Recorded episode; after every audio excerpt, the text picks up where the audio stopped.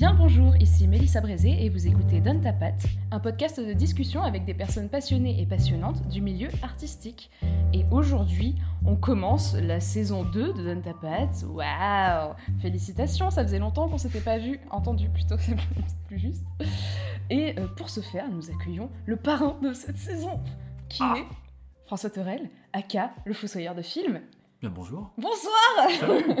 Je suis content d'être un parrain. Ça fait plaisir. Je suis honoré. Eh bah écoute, euh, moi de même, merci beaucoup. Fait plaisir. Est-ce que ça va? Euh, ça va. Ça va. Un peu sur les rotules après l'année qui vient de s'écouler, comme beaucoup de gens, mais euh, j'essaie de garder le cap et euh, justement, comme on va parler de créa, la créa c'est une bonne, un bon fil rouge. C'est une belle introduction. Est-ce que tu peux présenter ton travail? Euh, bah, la plupart des gens qui me connaissent connaissent surtout à travers la chaîne YouTube Le Fossoyeur de Films, que j'ai créée en 2012 et que je tiens depuis, euh, où je fais, je, je- je confectionne des choses qui, qui sont articulées autour du cinéma. À la base, c'était plus de la chronique vidéo classique, et au fil des années, je l'ai fait évoluer vers quelque chose d'un petit peu plus diversifié. Notamment, pendant longtemps, l'émission principale, c'était bah, Le Fossoyeur de Films, euh, qui a donné son nom à la chaîne qui est devenue très rapidement euh, une émission en fait de chronique fiction où euh, c'était moitié court métrage autour des aventures de ce, ce fossoyeur improbable et moitié euh, des, enfin justement des analyses sur tel ou tel film ou telle ou telle thématique. Et euh, après ça, j'ai eu envie de diversifier les choses, ce qui s'est fait petit à petit. Et après l'arrêt de l'émission Le Fossoyeur de film, j'ai eu euh, une année où j'ai pris vraiment du, recul pour pouvoir revenir avec des, nouvelles manières de proposer des choses autour du cinéma. Et euh, depuis, j'ai vraiment diversifié la, la chaîne sur des, des choses qui, qui m'excitent un peu plus à faire, parce Ouais. qu'on évolue au fil du temps en tant que personne, en tant que, enfin, créativement aussi. Du coup, les envies évoluent. Du coup, euh, je sais pas où je veux aller, mais je sais où je ne veux pas aller. Et je pense que C'est déjà pas mal. C'est déjà pas mal.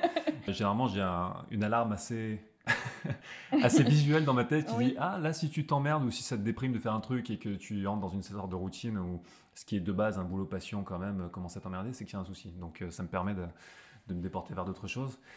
Et euh, là, depuis justement la reprise de la chaîne début 2020, Ouais, c'était Oh, ça. wow. En plus, c'était vraiment- ça- elle partait bien cette année, hein, pourtant.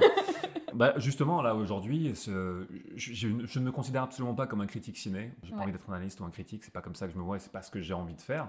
Il y a une dimension de critique, au sens, j'ai envie de dire noble, entre guillemets, du terme, au sens où c'est de l'analyse et de la vie mixée, enfin, une sorte d'équilibre entre objectif et subjectif. Il y a cette dimension-là sur la chaîne. En fait, chaque fois qu'on me demande, j'utilise le mot confectionneur. J'aime bien ce mot-là. Il y a une dimension d'artisanat qui me plaît. Surtout que, la- même si je bosse en fait avec euh, notamment mes collègues de Pandora Création, de label Oui. de, de production, euh, il y a beaucoup de choses aussi que je fais juste de mon côté. J'aime bien cette dimension d'artisanat où vraiment je confectionne des trucs de mon coin qui sont. euh, enfin, dans mon coin. Et il y a aussi toutes ces créas que je fais avec, euh, avec mes, mes amis et collègues. Je te fais un disclaimer. Excuse-nous pour ce changement de qualité sonore, le H4n nous a fait un sale coup. Mais voilà, il y a cette dimension de confection qui, qui me plaît beaucoup. Et aujourd'hui, bah, je fais à la fois. Il y a toujours un petit peu des chroniques classiques sur la chaîne, que j'axe beaucoup plus sur le langage de l'image maintenant et sur la- l'analyse de mise en scène, ce qui me tient vraiment à cœur. Parce qu'il y, a- toute une dimension ludique dans le format vidéo qui est, là, que tu n'as jamais l'impression de- d'exploiter assez. Euh, J'ai pas envie que la vidéo soit juste un support visuel à un texte qui pourrait suffire lui-même en tant que texte. J'ai vraiment envie qu'il y ait une plus-value dans la vidéo. Et la plus-value, elle est souvent sur ce genre de format, sur le fait de vraiment euh, décortiquer des extraits, décortiquer un langage de l'image, justement. Du coup, les chroniques classiques, je les axe plus là-dessus. À côté de ça, il y a des formats documentaires, qui sont les virées cinéma, qui permettent d'aller dans un autre pays à la recherche de lieux de tournage, et pas juste se contenter de dire bah, c'est là qu'ils ont tourné ça, mais justement essayer de comprendre pourquoi il y a toujours une dissonance entre ce qu'on a vu à l'écran et ce qu'on perçoit sur place. C'est une bonne manière en fait de montrer euh, comment le cinéma triche constamment Ouais. pour montrer des lieux, euh, que ce soit avec les objectifs utilisés, avec la, la lumière et tout ça. Il y a des courts-métrages de mash-up, je ne sais pas comment les décrire autrement, euh, sur la chaîne aussi, euh, avec le format caméra obscura. Je pense que c'est la chose que, la plus personnelle que je fais sur la chaîne aujourd'hui, qui est en fait euh, une sorte d'exploration des rapports entre la magie et le cinéma. Mais pas la magie du cinéma au sens les trucs et l'illusion, Ouais. mais plus le rapport à la pensée magique. Qu'est-ce qui fait que face à une œuvre, que ce soit ici dans le cinéma à travers cet exemple-là, mais de manière plus large, il y a un moment de décrochage. En fait, tu ne comprends plus, mais surtout tu ne veux pas comprendre. À une époque où tout est articulé, décortiqué, débattu de toutes les manières possibles et imaginables, où il y a ce flot de paroles qui au bout d'un moment peut être perçu aussi comme une cacophonie, notamment sur les réseaux sociaux. J'aime bien cette idée en fait de prendre du recul et plus laisser les images elles-mêmes Mhm. parler et avoir ces espèces de virées plus atmosphériques qui sont, qui sont en fait de l'anti-critique ciné. C'est plus vraiment une volonté de partager du sensible, Ouais, ouais, d'explorer le sensible. Et ça prend la forme en fait de sorte de court métrage de mashup où j'utilise des extraits de films, de choses, d'images d'archives que je tords de toutes les manières possibles et que j'essaie de faire dialoguer entre elles pour que quelque chose d'autre en, finalement en sorte. Donc il y a ça, il y a des expériences un peu ludiques qu'on fait qui s'appellent Cut, où avec mes, justement mes collègues de, pendant la création, on, on remonte un film en trois heures ou une séquence à la manière de, ce qui est un truc marrant, qui nous distrait beaucoup et qui est, qui est vraiment très marrant à tourner, et qui est une manière comme une autre de- d'explorer un petit peu la mise en scène de certains réalisateurs, et montrer des fois à quel point euh, monter quelque chose à la manière d'eux, ça devient ultra incompatible avec certains réalisateurs, Ouais, montrer qu'il y a ouais, certains styles qui n'ont rien à voir. Enfin bref, voilà, sur la chaîne, aujourd'hui, je propose différentes choses.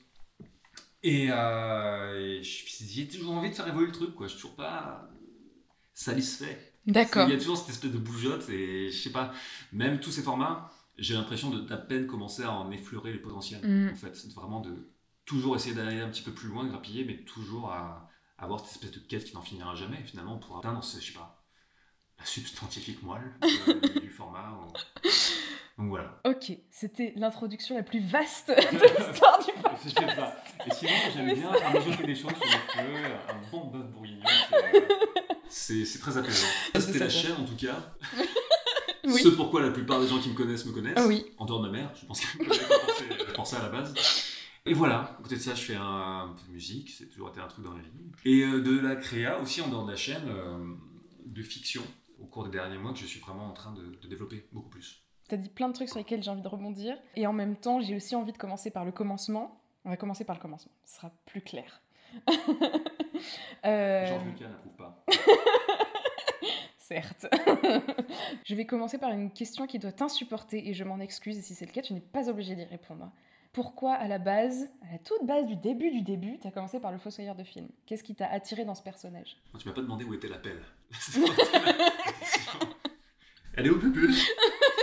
Euh, c'est c'est une petite anecdote que je vais raconter euh, à différentes occasions, mais c'est assez rigolo. Enfin, je faisais à l'été 2012 un road trip avec euh, Patrick Beau et Axolot. En fait, c'est 2012-2013, c'est l'année où on était coloc. Et on parlait de nos envies créatives euh, au volant de ce bolide sur, sur les routes en écoutant du Mr. Bungle. C'était marrant d'ailleurs, c'est parce qu'on était en Italie euh, dans un musée du cinéma. Et je parlais de cette envie que j'avais de, faire de la vidéo. Et euh, en fait, ça faisait quelques années que je voyais des, créateurs émerger. Et notamment, à l'époque, euh, je regardais toute la clique autour d'une nostalgie critique. Il y a Angry Video Game Nerd qui a apparu, qui a été celui qui a déclenché en fait le phénomène des Angry Reviews. C'était un mec qui jouait ce personnage de nerd, qui s'énervait sur des jeux vidéo euh, old school, euh, qu'il n'arrivait pas à terminer. Et c'est le jour du grenier, s'est inspiré de ça pour, Mm. à la base pour faire ça. Et côté cinéma, l'équivalent c'était nostalgie critique. Donc en fait, euh, grosso modo, c'était pas vraiment de l'analyse de cinéma à proprement parler. Le mec regardait un film nul, il, faisait des- il racontait en faisant des blagues dessus, et à la fin, pendant deux minutes, il donne son avis, et, et voilà. C'est un mec qui a, je trouve, assez mal évolué. Les mecs de sa clique ont généralement assez mal évolué. Euh, mais à l'époque, il était très drôle. En 2008-2010, euh, vraiment, il, il me faisait marrer. C'était encore assez nouveau, il y avait une fraîcheur autour de ça. Et je me disais, putain, j'ai cette envie-là. Et c'était une année aussi où je renouais avec une forme d'écriture aussi euh, un peu plus spontanée. Parce Mhm. qu'avant ça, j'avais fait une thèse en. en Oui, c'est ça. tu viens d'un Ouais. milieu très universitaire. Ouais, ouais, j'ai Ouais. de m'en échapper, de, de- de- Ouais, de ok. libérer l'esprit de ces trucs. Mais en fait, ouais, 2008-2011, j'avais fait une thèse. Et bon, l'écriture de thésard, c'est c'est Yes. un parpaing. C'est-. Et après, j'ai dû déconstruire ça. Après, bon, j'ai peut-être aussi des, un, un héritage un peu universitaire et un peu scolaire dans ma manière de structurer les trucs. Et ça m'a apporté des choses aussi à ce niveau-là. Mais justement, pour libérer un peu l'écriture, ce truc très Mm. boom, j'avais envie de renouer avec une écriture plus, plus légère. Pas forcément euh, dans ce que ça raconte, mais dans le ton en tout cas. Oui, oui. Et euh, c'était une manière de, de faire ça. Et du coup, voilà, on, on faisait ce road trip, je disais à Patrick, bah, j'ai envie de se- faire des vidéos comme ça, mais j'ai envie de- d'avoir un personnage un peu improbable pour dire des choses sérieuses, mais pas forcément de manière sérieuse, qu'il y ait ce décalage et que ça soit distrayant à regarder. Puis voilà, j'étais, euh, toujours été très branché cinéma d'exploitation. euh, et j'avais ce manteau noir dans ma garde-robe. c'est aussi, que ça. hein. J'avais ces mitaines qui- qui- de mes années à Stockholm. Je trouvais la littération fossoyeur de film, que ça fonctionnait bien. Ça sonnait plutôt bien. J'ai mis bien l'idée que t'es un mec qui est improbable avec une pelle, qui parle cinéma. En plus, c'était même pas prévu pour être un truc, c'est un petit peu. euh, Aujourd'hui, quand tu te lances, il faut vraiment avoir ta catchphrase, il faut avoir ton truc Ouais. qui te démarque, ton, ton petit truc visuel. Pour, si on se souvient pas de ton nom, ah, mais tu sais, c'est le mec qui porte des bretelles, Ouais, le mec qui parle cinéma, qui Oui, c'est ça. une image de communication. C'est très bien, ouais, c'est clair. Mais euh, c'est venu plutôt spontanément. Je voulais juste un ce décalage un petit peu marrant, Oui, oui. qui soit évident tout en étant pas évident. Il faut sur les films, je trouvais, ah ouais, j'aimais bien, j'aime bien m'habiller en noir, ça tombe bien. Et il y a ce truc un peu imaginaire, Ed Wood, j'imagine j'imaginais ce Mm. personnage qui sort de la fumée dans un cimetière en carton-pâte, et ça me faisait marrer. Puis voilà, comme j'étais très fan, j'ai toujours été très fan d'Achille Talon, des trucs comme ça, la, la bande dessinée. Jouer aussi avec ce, ce C'est c'est une bande dessinée en fait qui a bercé mon enfance notamment et qui a ce, ce personnage qui a un langage très châtié, mais jusqu'à l'absurde en fait.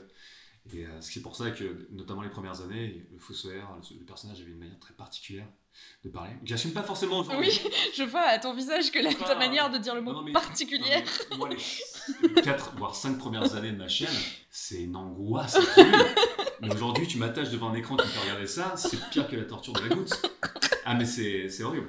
Après, moi, en plus, j'ai appris vraiment sur le tas. Le premier Fossoyeur, c'est littéralement la première vidéo. Je parle pas des films que j'ai fait quand j'étais gamin, euh, Mm. je avec mon père, mais c'est littéralement la première vidéo que j'ai montée, enfin tournée, montée et offert un public de ma vie. Du coup, à partir de là, j'ai commencé vraiment à étape zéro et j'ai enregistré cet épisode d'ailleurs avec le HK dans lequel je suis en train de parler. euh, C'est magnifique, c'est une magnifique boucle. qui va peut-être mourir pendant cours de émission. Et du coup, voilà, non, non, c'est c'est compliqué les premières fois. Enfin, mais en même temps, je cherchais vraiment une identité pour ce personnage et ma manière de parler à l'époque. Oh c'était très forcé. C'était euh, Je vois d'où ça vient, pourquoi j'ai fait ça, mais t'as pas trop de recul. Et même quand je sortais du personnage pour faire des critiques euh, un peu plus à chaud de films à Mhm. l'époque, je, pa- je parlais vraiment différemment de ce que je- de ma manière de parler aujourd'hui. Ça me fout la honte, si tu veux, mais c'est euh, en même temps j'ai de l'affection pour ça, parce Mais que ça, oui. dessine un, ça dessine un parcours, et je conçois le, le charme un petit peu cabossé que peuvent avoir ce, ce genre de vidéos. C'est pour ça que le personnage du Fossoyeur est né comme ça, et euh, c'est pour ça aussi qu'au bout d'un moment j'ai voulu l'arrêter. Parce que en fait, euh, dès lors que c'est devenu en fait une chronique fiction et qu'il y avait une histoire qui était racontée, en gros, je vois quatre saisons pour le personnage du Fossoyeur. Il y a le- au début où j'étais devant mes posters où il n'y avait pas d'histoire. Ensuite, quand ça a commencé à m'emmerder et j'ai fait sortir le personnage de chez lui à, à vivre des petits euh, aventures one shot. Ensuite, quand j'ai commencé à construire un fil rouge, il était à la recherche du père. Et le dernier truc où il était à la recherche du film de genre ultime, qui est devenu en fait la fin du, du Fossoyeur. Mais tout simplement, j'avais pas envie de continuer à, à 50 balais, de, des posters à pelle sur l'épaule. quoi. Il y a un moment, la confession se termine. Et j'ai- j'aime bien les fins. J'aime bien les fins narratives, euh, les belles fins. Et c'est pour ça qu'au bout d'un moment, je me suis dit, ok. J'ai décidé de la fin du Fossoyeur euh, quand j'ai publié la chronique sur Barbarella. Et là, je me suis dit, ok, non, maintenant il faut bien. Et c'est en fait le soir même, j'ai eu un coup de tête, j'ai- publié sur Twitter. Au fait, il reste juste 5 épisodes. Ah, c'est fou. Et j'ai fait, ah Il y a Jimmy qui a cadré énormément d'épisodes et Ouais. euh, qui, est, euh, qui est un complice et avec qui j'ai même pas besoin de, de parler pour qu'on se comprenne sur un tournage, qui m'a envoyé un, un message qui fait Oh putain, ah ouais, ah ouais mon gars. Et là, une sorte d'excitation qui est montée, on s'est dit Ok, bah, on, a- on aborde la fin et ensuite euh, j'ai construit tout le fil rouge jusqu'à ce dernier épisode, euh, fin 2018. ouais. En même temps, la plupart des gens qui, historiquement, sur YouTube, ont construit ces personnages et cette manière particulière de, de parler, en sont revenus. Moi, le premier. Mm. Mais c'est pas parce que je voulais correspondre à un cadre ou quoi que ce soit. hein, C'est juste que, je, je- au bout d'un moment, je, je ne pouvais plus supporter Bah d'écouter, oui. C'est c'est juste... euh, Ton travail évolue, c'est c'est normal. ça, t'as envie de parler plus euh, aussi euh, fluidement. En fait, quand tu fais des trucs qui sont scriptés, c'est c'est toujours le, le challenge d'arriver à faire un truc qui soit scripté, écrit, mais à le faire sonner comme si tu parlais euh, naturellement. Et c'est assez compliqué, c'est un truc qui vient au fil du temps. Donc au fil des années, moi j'ai l'impression que ma voix s'est beaucoup plus posée. J'avais une intonation surtout parce que le ton était comique. Mhm. Et les- beaucoup de gens me connaissent pour cet aspect-là.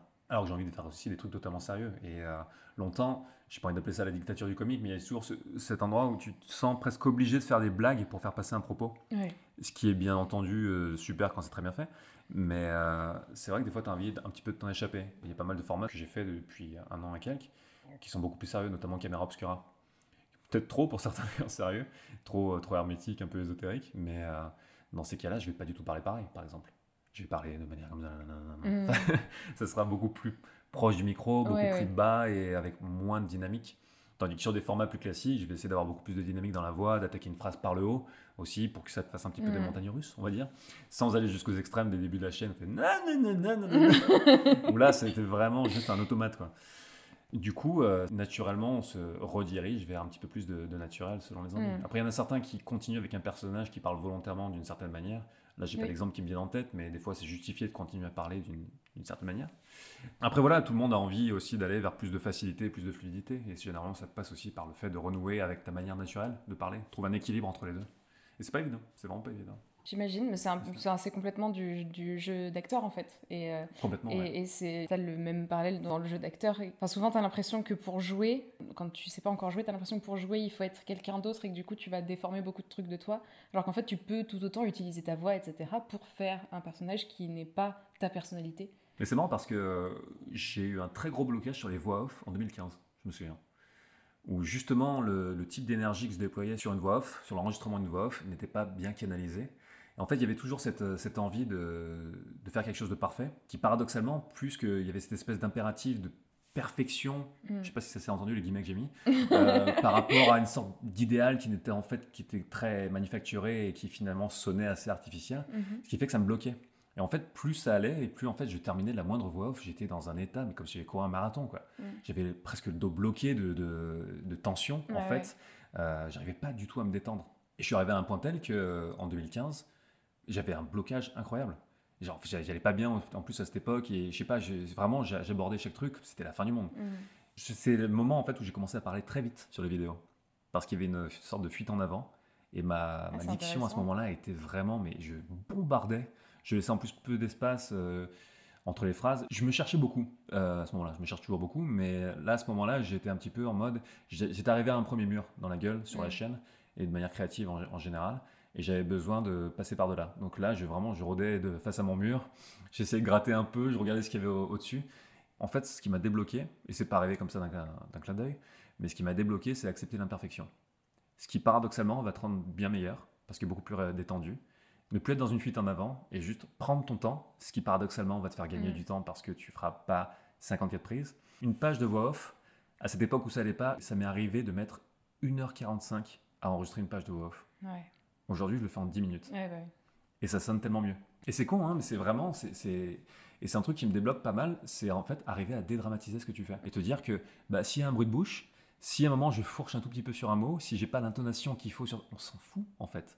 Et c'est euh, pas une question d'être laxiste ou quoi que ce soit, ou laisser passer des trucs qui sont imparfaits, c'est vraiment justement laisser passer ce qui est imparfait dans le bon sens du terme, Mhm. qui est humain. Et qui, quand tu l'entendras, va sembler totalement naturel. Personne ne se fera réflexion, il y a un souci là. Mais tu vas arriver à te dire, mais c'est pas grave. C'est juste pas grave. Je, je crois que c'est vraiment cette, euh, cette phrase là qui, qui résume le truc, c'est ce n'est pas grave. C'est un sujet qui revient souvent dans le podcast, euh, l'acceptation de l'imperfection, parce que pour le coup, dans l'art, c'est... Pour beaucoup Oui. de gens, c'est ce qui bloque aussi pour se lancer Ah, dans quelque chose. complètement, oui, oui, complètement. Ou si ça te bloque pas au moment où tu te lances, ça te bloque forcément à un moment euh, si tu n'acceptes pas. En fait, on peut pas. euh, Je crois que c'est dans l'épisode avec Anthony Lopez où on parle beaucoup de ça. La perfection en soi, ça n'existe pas, et si tu te bloques à, à atteindre absolument la perfection, tu vas pas. Euh, tu, tu, tu, tu, tu vas juste jamais avancer en fait, parce que tu vas pas réussir à passer ce truc-là. Et le moment où tu passeras au-dessus, c'est le moment où tu acceptes que ce soit pas parfait, en effet. Et et dans ton cas, c'est passé du coup par la voix off de te rendre compte que c'était plus naturel et que ça sonnait mieux quand tu acceptais l'imperfection.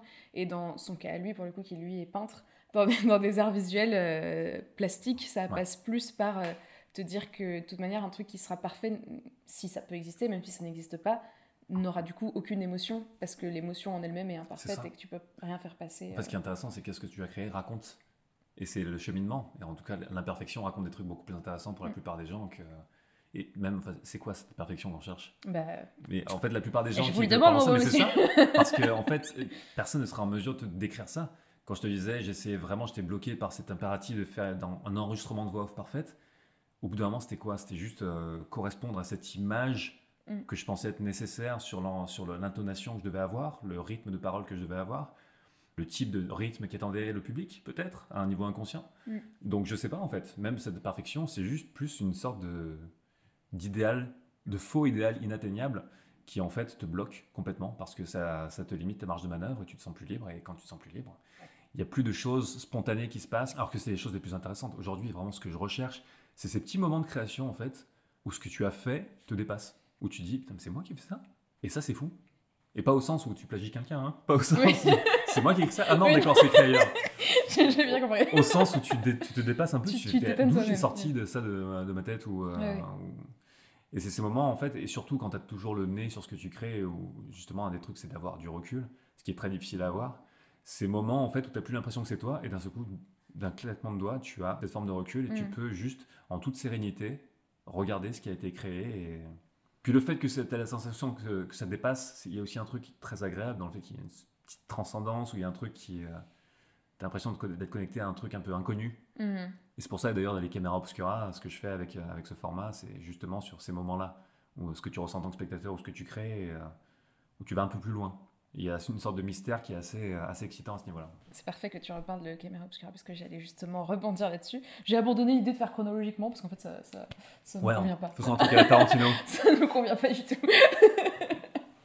tout à l'heure, quand tu as fait euh, l'introduction de l'intégralité de ton travail, tu as parlé de ce truc de- d'avoir un texte, que si le texte suffisait à lui-même, ça Mm. servirait à rien d'y ajouter une image, et que du coup tu y ajoutes une image. Oui, c'est- oui, Ah, Voilà. oui, oui voilà, c'est ça. Enfin, ça sert à rien, ça peut la rendre plus agréable, mais c'est vrai que ça n'apporte rien en termes de ce que ça dit, souvent. Oui, oui.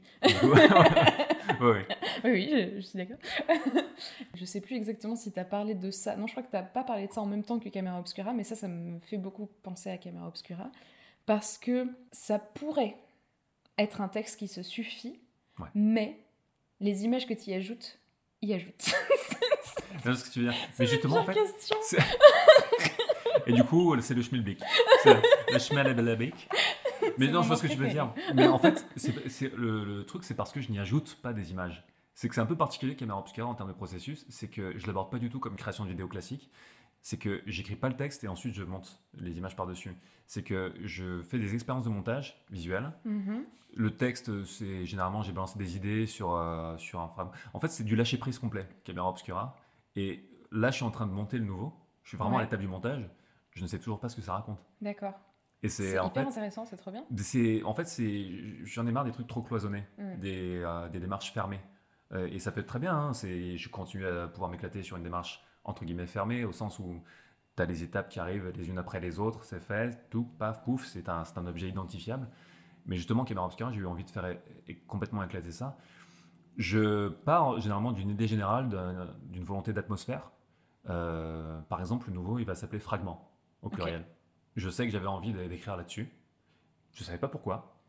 Et qu'est-ce que ça m'évoque? Les fragments d'identité qu'on a, les fragments euh, d'images qu'on colle ensemble au montage pour en faire un film, les fra- toutes les dimensions en fait que pour prendre fragments sur euh, l'art et le cinéma et sur ce que ça évoque en nous de manière plus large. C'est peut-être aussi une volonté de pousser les murs et de finir par parler d'un truc qui n'est pas forcément lié au cinéma, Mhm. mais euh, en fait euh, juste à travers peut-être le prisme du cinéma au début, mais après s'en échapper complètement. Et du coup, je jette quelques idées sur la page.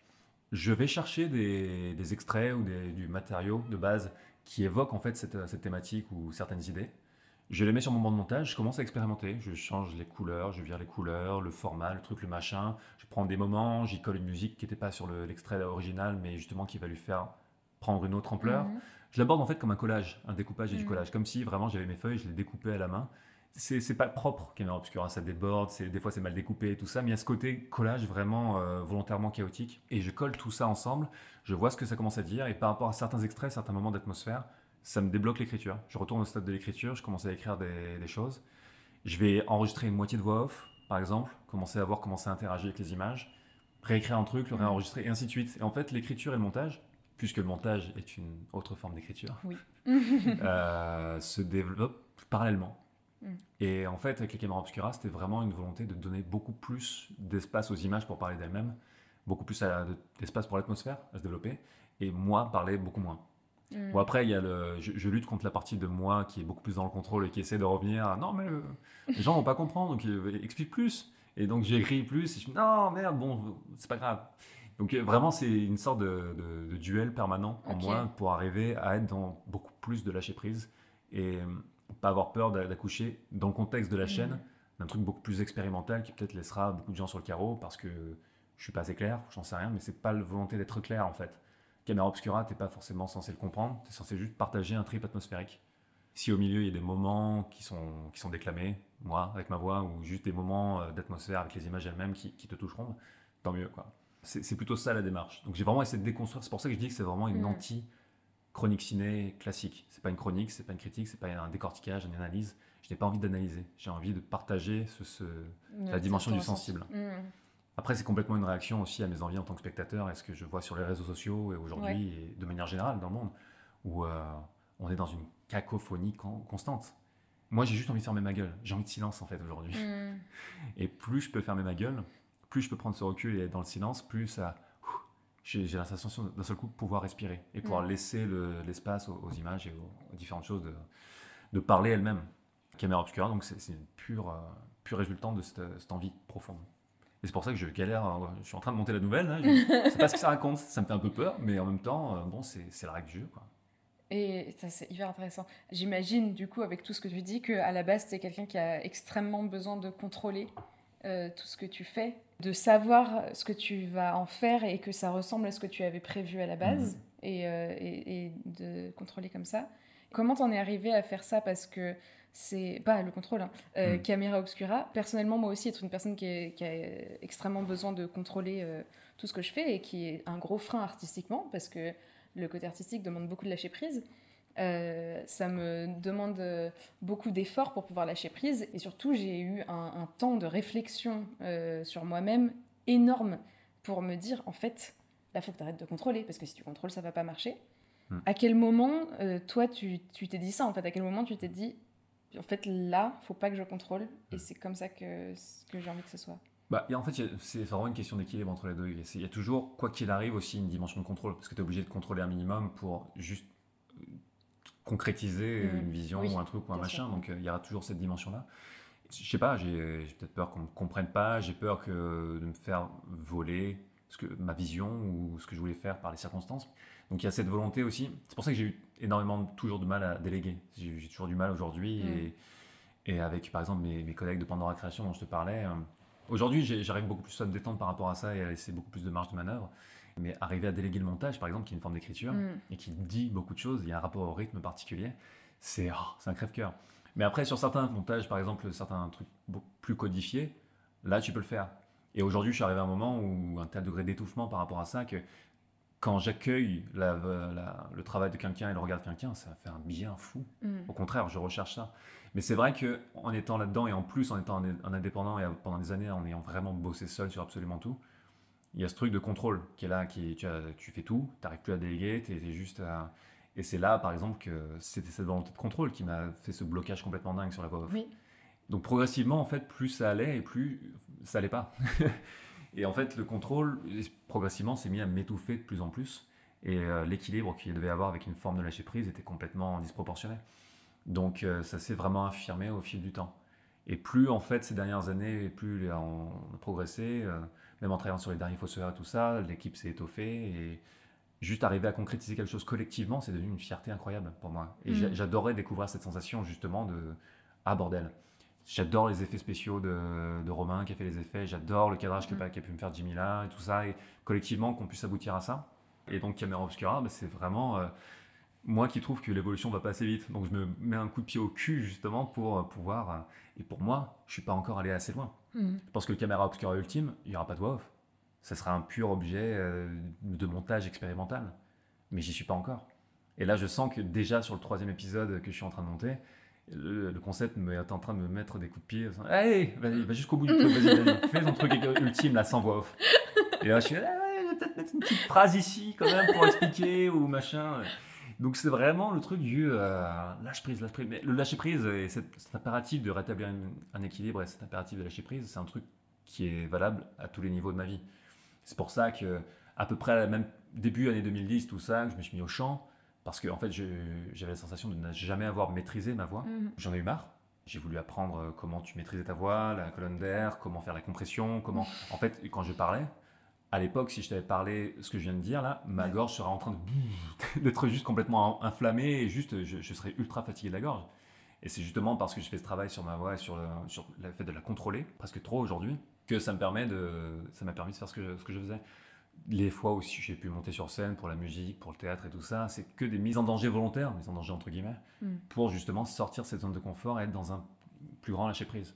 Un une de mes grandes tragédies dans la vie personnelle, et je suis assez chanceux, si c'est une tra- ça c'est une tragédie, c'est de ne jamais avoir pu lâcher prise sur scène. Et ne jamais avoir connu ce moment que je fantasme où tu es dans le moment. Ce fameux truc, Mhm. dans le moment. Vraiment arriver à avoir ce truc où tu t'oublies. Je fantasme de ouf sur ce, ce- ce moment que je ne connaîtrai sûrement jamais. C'est drôle, c'est euh, discussion que j'avais avec, euh, avec un ami il y a peu de temps, qui est comédien aussi. On fantasme tous euh, sur les... ce qu'on est censé vivre sur scène. Mm. Et on parlait surtout de- du fait d'être au présent, comme tu dis, de, de- de vivre le moment, euh, en l'occurrence, qui est, pour moi, dans mon cas très personnel, le seul endroit sur le monde entier où je vis au moment présent, sur scène. Peu importe ce qui s'y passe. Bah, je t'envie ça. Mais mais euh, c'est pas pour autant que je fantasme pas plein d'autres trucs, tu vois, de, de lâcher prise aussi, qui pour moi est pas la même chose que vivre le, même, que vivre le moment présent. Ouais. Parce que le lâcher prise, c'est quand même. euh, pour moi, c'est encore autre chose, tu vois, c'est. Limite, t'es au-dessus de ton corps, tu vois. Mais je, je sais même pas si c'est faisable. Je, je pense que c'est un fantasme que j'ai. Si ça se trouve, Mm. personne n'a ça, je sais pas. Ah si, si, quoi, je te confirme que si. Ah, si Et moi, Oui, moi, c'est pareil, c'est vraiment cette sensation, bah, encore une fois, c'est pour ça que je, cherche ces moments où tu n'es plus toi-même, si tu veux, où tu, euh, tu te dépasses. Mm. Pas au sens où tu vas au-delà de tes limites, tu fais une super performance et tu cours le 100 mètres en, en, Oui. en 9,99. Non, c'est vraiment ces moments où tu te dépasses, ces moments où il y a quelque chose d'un peu mystérieux qui se passe. Et effectivement, je pense que dès que tu es un petit peu créatif, tu fantasmes de fou sur ce Mm. genre de, de lâcher prise parce qu'on cherche euh, ouais, une sorte de truc qui est une transcendance. quoi. Et c'est justement, c'est peut-être une manière d'en- d'enchanter, de réenchanter son, son monde parce que ça t'indique qu'il y a quelque chose qui t'échappe. Et c'est rassurant. Parce Oh, qu'il y a quelque chose de. c'est vrai, c'est ultra, ultra rassurant, notamment en plus, particulièrement aujourd'hui, où il y a ce, ce quelque chose qui est. euh, et qui va devenir cette espèce de, de graal personnel, que tu as plus envie de chercher. Parce que si tout est codifié et tout est euh, bien sagement créé dans des, euh, entre des barrières, c'est pas très excitant, quoi. Tu, tu, tu finis par créer comme tu vas tu pointerais à l'usine quoi. C'est juste bah je vais faire ci et ça et puis là c'est le moment où ce moment intervient boum Mm. bam voilà je fais ma journée.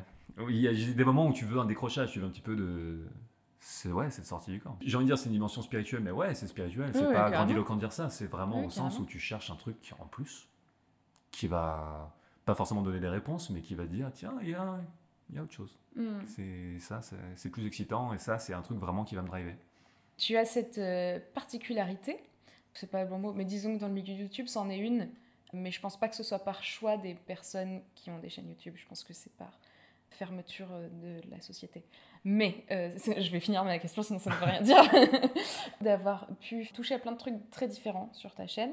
J'ai même euh, eu l'impression de ressentir qu'à un moment, on, on t'avait critiqué pour ça, euh, des moments, enfin que les gens étaient perdus. Oh, de toute façon, l'air de enfin, dire tout le ça monde dans un tout, donc Oui, euh, au bout d'un moment, on, on m'a sûrement critiqué sur absolument tout ce qui est critiquable, j'imagine, mais comme tout le monde, quoi. Enfin, c'est normal. Mais c'est vrai que c'est un truc qui, particulièrement en France, on est très. euh, Enfin, quand une personne fait un truc, elle fait un truc. Hmm. Elle fait pas mille trucs. Je suis pas du tout d'accord avec ça. hein. Je le dis comme si j'étais d'accord, mais vraiment pas. Ah ouais. Euh, mais on a, on a beaucoup ce problème euh, en France euh, dans tous les corps de métier possibles. Et toi, tu t'es quand même permis d'aller toucher à différents trucs. Donc, euh, parce qu'à un moment, tu avais le projet des Douettes aussi, avec la Ouais. musique. C'est comme ça que j'ai commencé la chaîne, ouais, avec la oui, musique. c'est vrai que tu expliques ça au début. Dans certains de tes bilans, tu parles beaucoup de te mettre en danger et de tester de nouvelles choses pour te mettre en danger. Tu en as parlé aussi tout à l'heure.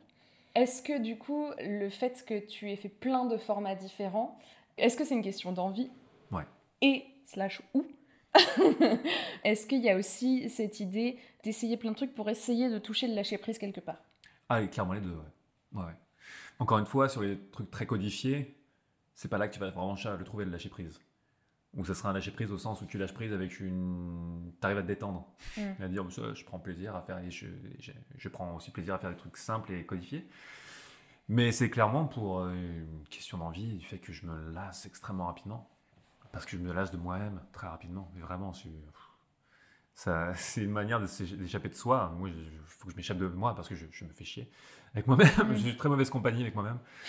Et euh, ouais, c'est aussi une volonté d'échapper aux étiquettes.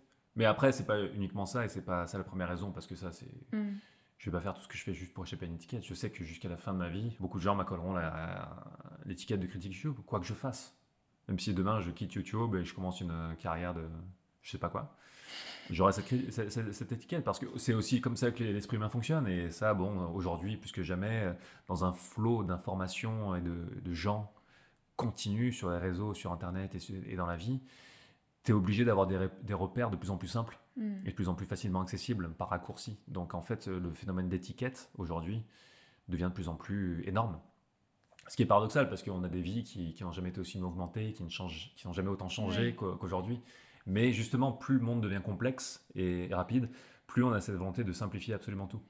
C'est pour ça qu'en 2020, euh, dans un, contexte qui n'a jamais été aussi incertain, où absolument tous nos repères au quotidien ont volé en éclats et que la moindre information qui pourrait structurer notre quotidien est sujette à un milliard de débats, on est dans le flou permanent. Mm. Ce qui fait que ça a donné lieu à toutes les dérives de l'esprit humain pour arriver à se trouver des repères. Donc le conspirationnisme, donc tout ce que tu veux. Quoi. Et c'est toutes les formes de fiction qu'on va s'inventer pour arriver à vivre au quotidien, tout simplement. Donc la pensée conspirationniste, je la cautionne bien entendu absolument pas, mais je, je- je peux comprendre d'où elle vient. Quoi. C'est, euh, carrément. c'est, juste une- on a besoin de ces repères de plus en plus simples. Et c'est dangereux parce que ça, ça conduit à tous les amalgames. Et même de la part de gens intelligents et de la part de gens bien intentionnés, ça donne lieu, notamment sur les réseaux, dans ce flux permanent où tu peux plus prendre le moindre recul, ça, ça conduit à tous les raccourcis, tous les amalgames euh, possibles et imaginables. Encore une fois, même venant de gens bien intentionnés de base, c'est ça qui est complètement dingue. Du coup, euh, ouais, ce, ce domaine d'étiquette, il est là pour rester. Et ça, je, bon, je- il y a pire étiquette à avoir hein, aussi. hein. Moi, c'est- bon, hein, j'ai pas non plus à me plaindre. Mais il y a cette volonté aussi de s'échapper de ce qui est trop codifié Mm. en fait. Et dès qu'un truc est trop codifié, ça m'emmerde. Et c'est pour ça qu'en fait, à un certain niveau, j'ai de la chance d'avoir la visibilité que j'ai aussi, le confort de création que j'ai aujourd'hui avec le public qui est aussi très curieux et euh, qui, est- qui est là. C'est parce que j'ai jamais joué le jeu de YouTube. Ou jamais totalement. Il y a Mhm. toujours un truc, dès que j'ai eu une catchphrase, je l'ai abandonné. Dès que j'ai eu un truc trop fermement établi, bah, je suis parti dans une autre direction. Et voilà, la, la chaîne que je fais, c'est pas une chaîne de d'une personne dont le seul objectif c'est d'aller à un million d'abonnés. Je sais que j'irai probablement jamais au million d'abonnés, par exemple, mais c'est parce que j'ai pas envie de jouer ce jeu-là. Et que si euh, je devais les jouer, je, je communiquerai d'une certaine manière sur les réseaux sociaux, je serai très présent, je ferai du contenu beaucoup plus, et encore, contenu, ça, ça sera un autre sujet de discussion, c'est un mot avec lequel j'ai extrait vraiment énormément de mal, mais pour le coup, ça serait vraiment du contenu, je proposerai du contenu beaucoup plus souvent et beaucoup plus axé sur l'actualité, souvent pour enfoncer des portes ouvertes, mais euh, on est dans un monde aujourd'hui où quand tu dis être méchant, c'est pas gentil, c'est considéré comme juste le, le summum de la pensée philosophique subversive. J'ai dit, bon, est-ce que j'enfonce des portes ouvertes juste pour moi ou c'est vraiment, je sais pas, donc c'est très compliqué de se positionner par rapport à tout ça. Cette volonté de changer, c'est euh, c'est un truc qui, est- qui est là, c'est pas une question que je me pose, j'ai besoin de le faire pour justement euh, continuer à ressentir du plaisir Mm. dans, la, dans la création parce que je m'emmerde très rapidement et quand je m'emmerde, au bout d'un moment, euh, je perds toute notion de, de sens dans la création et si j'ai pas de sens, aujourd'hui plus que jamais, enfin, je, ça me déprime au plus haut point Mm. et je deviens quelqu'un de malheureux du coup. Et euh, donc il y a une sorte de fuite en avant, constructive je l'espère, à ce niveau qui est permanente, qui fait que en fait plus le temps passe et moins j'arrive à me poser sur un truc. Là je viens de passer un an justement avec euh, une nouvelle existence de la chaîne, une nouvelle configuration. Et là déjà sens, je sens les murs. Et j'essaie de les pousser là, j'essaie vraiment de les pousser de, de chaque côté. Mais déjà je sens ces murs là. Par exemple, parmi tous les trucs que j'ai fait cette année, il y a un, un vieux format que j'avais fait sur, euh, sur Dailymotion qui s'appelait Film Wars Ouais. sur les productions de films euh, difficiles. Ouais. C'est un petit format, pas prise de tête, qui est sympa, que en tant que spectateur, j'adorerais sûrement regarder. Vraiment, tu prends avec un café, euh, ça prête pas forcément à conséquence, mais c'est agréable. Mais déjà, j'ai pas voulu remettre les, les versions de l'époque de Dailymotion de 2015 telles quelles sur la chaîne parce que je, je suis mort de honte en les regardant. J'ai voulu les actualiser, les étoffer, en faire autre chose. Ne pas en faire une simple accumulation d'anecdotes que trouvé sur Wikipédia, Mm. mais proposer derrière chaque fois un fil rouge, un propos un peu plus global sur les réalisateurs, sur le truc, sur le machin.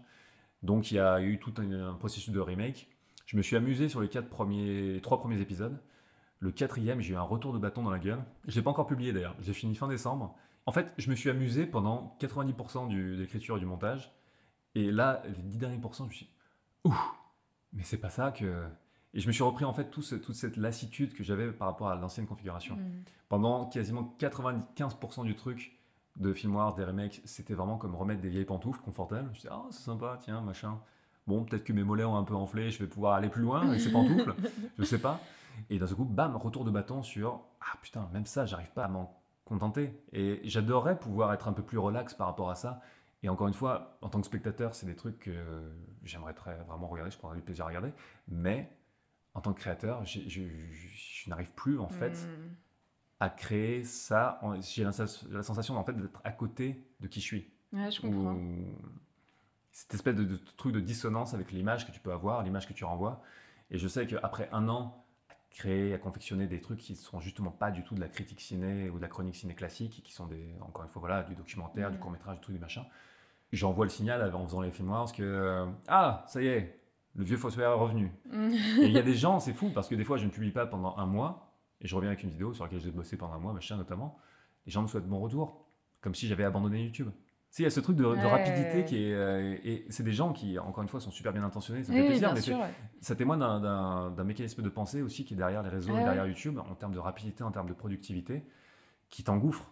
J'ai pas 20 piges, quoi. Je fais pas partie d'une génération qui a vraiment grandi avec les écrans.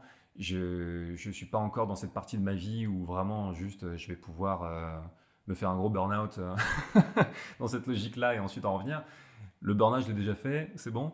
Et je, je ne peux plus en fait créer sans, avec cette sensation de ne plus avancer Bah à oui. chaque instant, en Ouais. fait, à chaque étape de la, de la création. Je suis un diesel, moi. Je, je vais à deux à l'heure. J'attends vraiment d'être acculé à chaque changement de paradigme dans, dans ma vie, en fait. J'attends d'être acculé au dernier degré.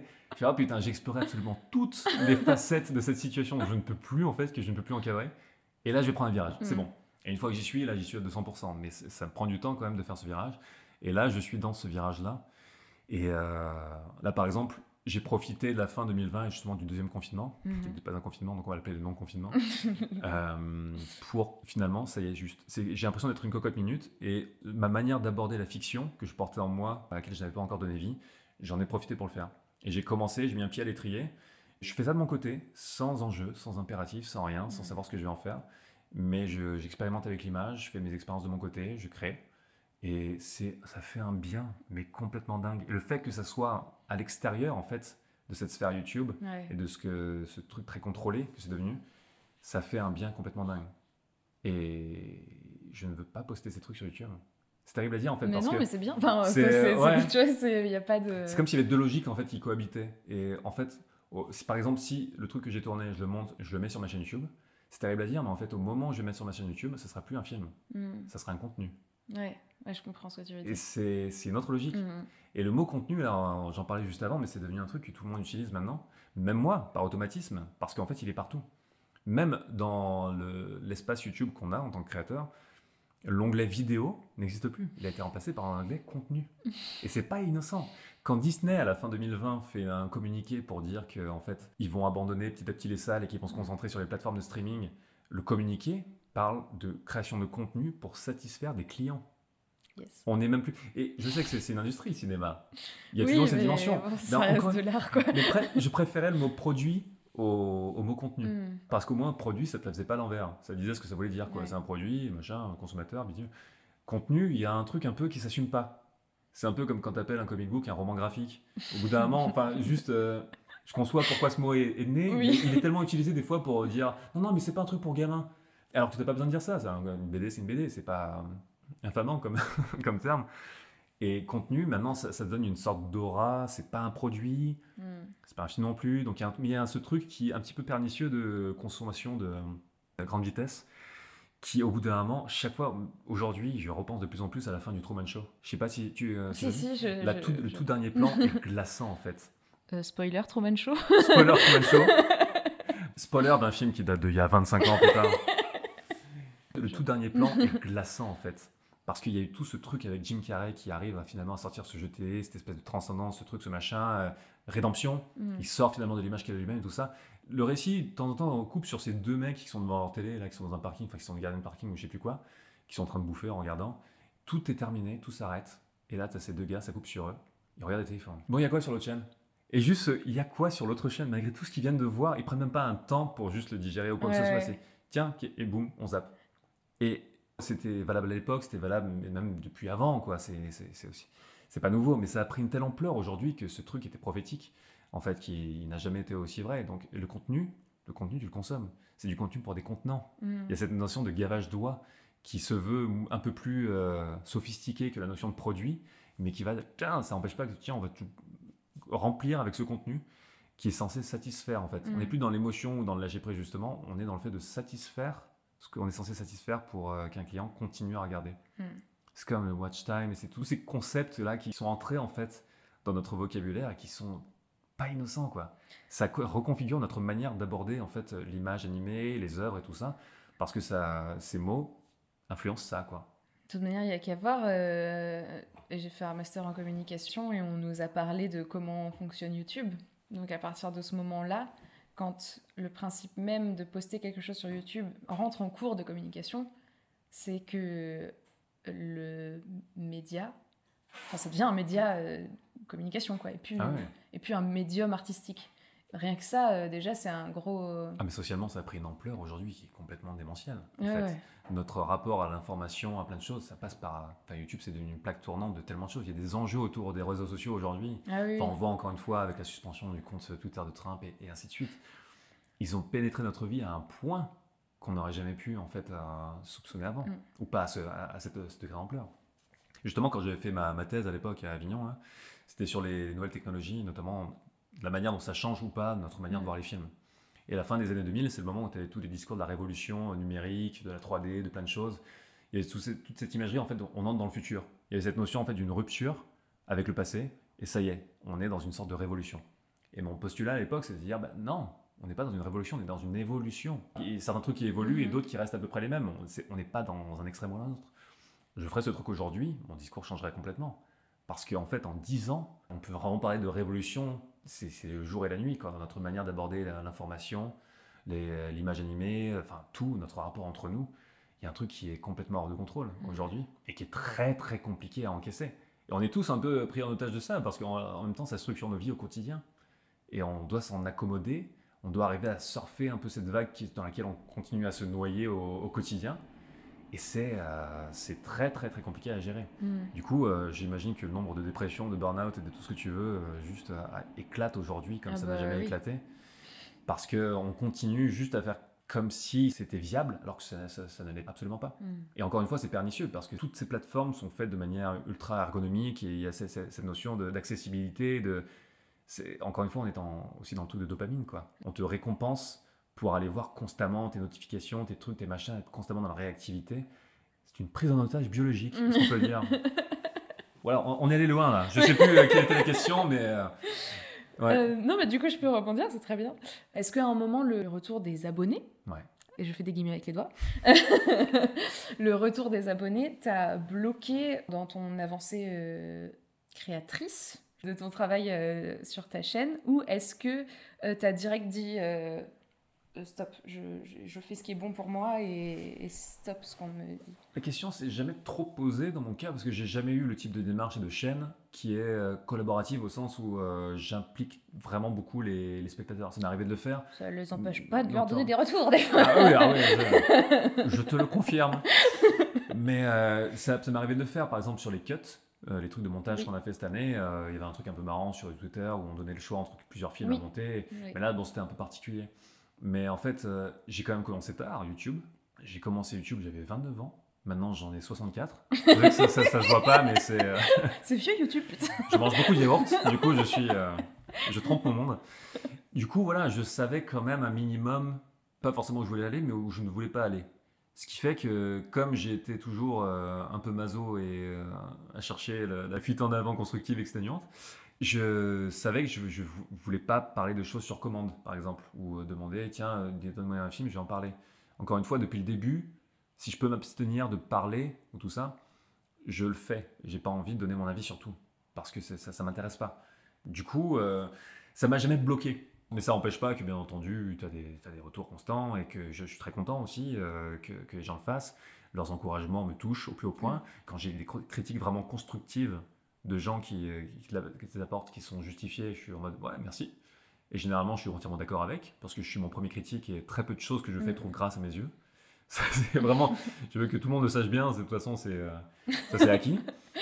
Mais euh, et voilà, et après, bon, t'as- quel, quel que soit ce que tu fais, en fait, quelle que soit la qualité ou la nature de ce que tu fais, tu auras aussi as une certaine proportion en fait de, de gens positifs, de gens négatifs, et de, de trolls, et de, et de gens qui, qui, ont, qui ont mal quelque part et qui veulent te faire mal.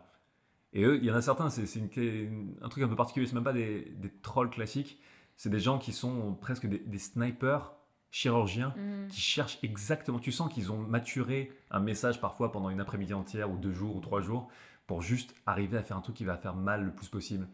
Et du coup, les réseaux et parfois ça devient juste une, une plongée en fait dans les méandres de l'esprit humain qui peut être crispante Parce que très rapidement, de toute façon, tu te crées une carapace par rapport à ça, parce que Mm. sinon tu peux pas continuer. C'est, euh, c'est, c'est, c'est insupportable sinon. Ouais.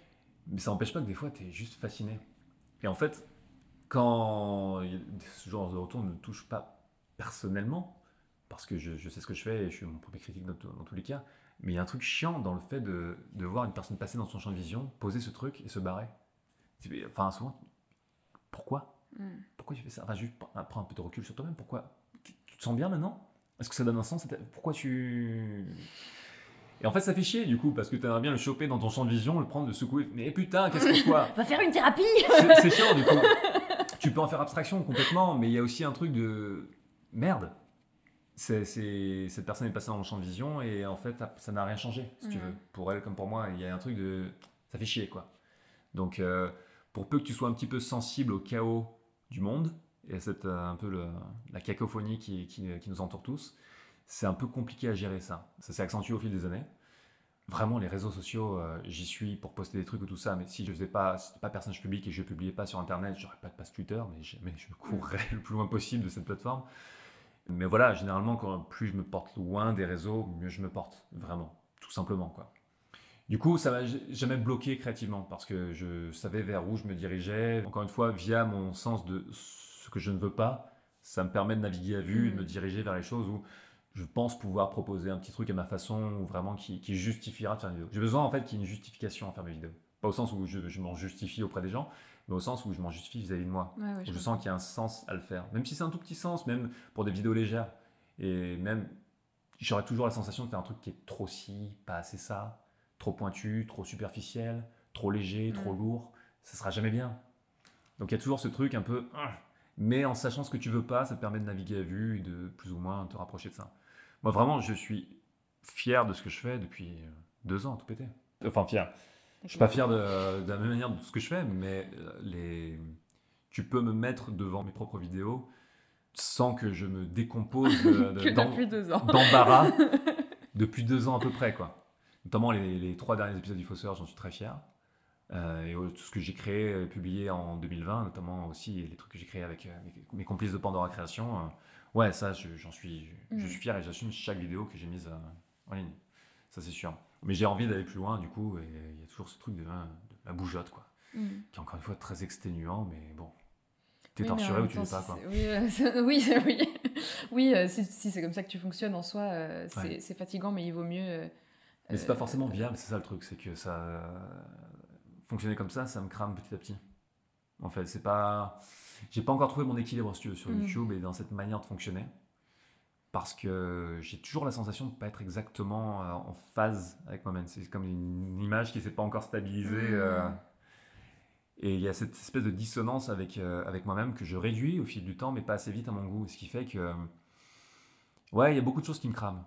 Euh, je sais que mon public n'en a pas forcément conscience parce que, parce que je communique pas autour de ça et que quand je publie pas, je suis assez peu sur le réseau et que j'ai besoin aussi de m'en protéger d'une manière ou d'une autre. Euh, mais voilà, c'est un truc qui. Je suis encore euh, en quête de cette manière saine de créer. J'aimerais bien finir certaines vidéos en étant fier, mais sans avoir la sensation de haïr profondément cette vidéo, haïr profondément mon domaine d'activité.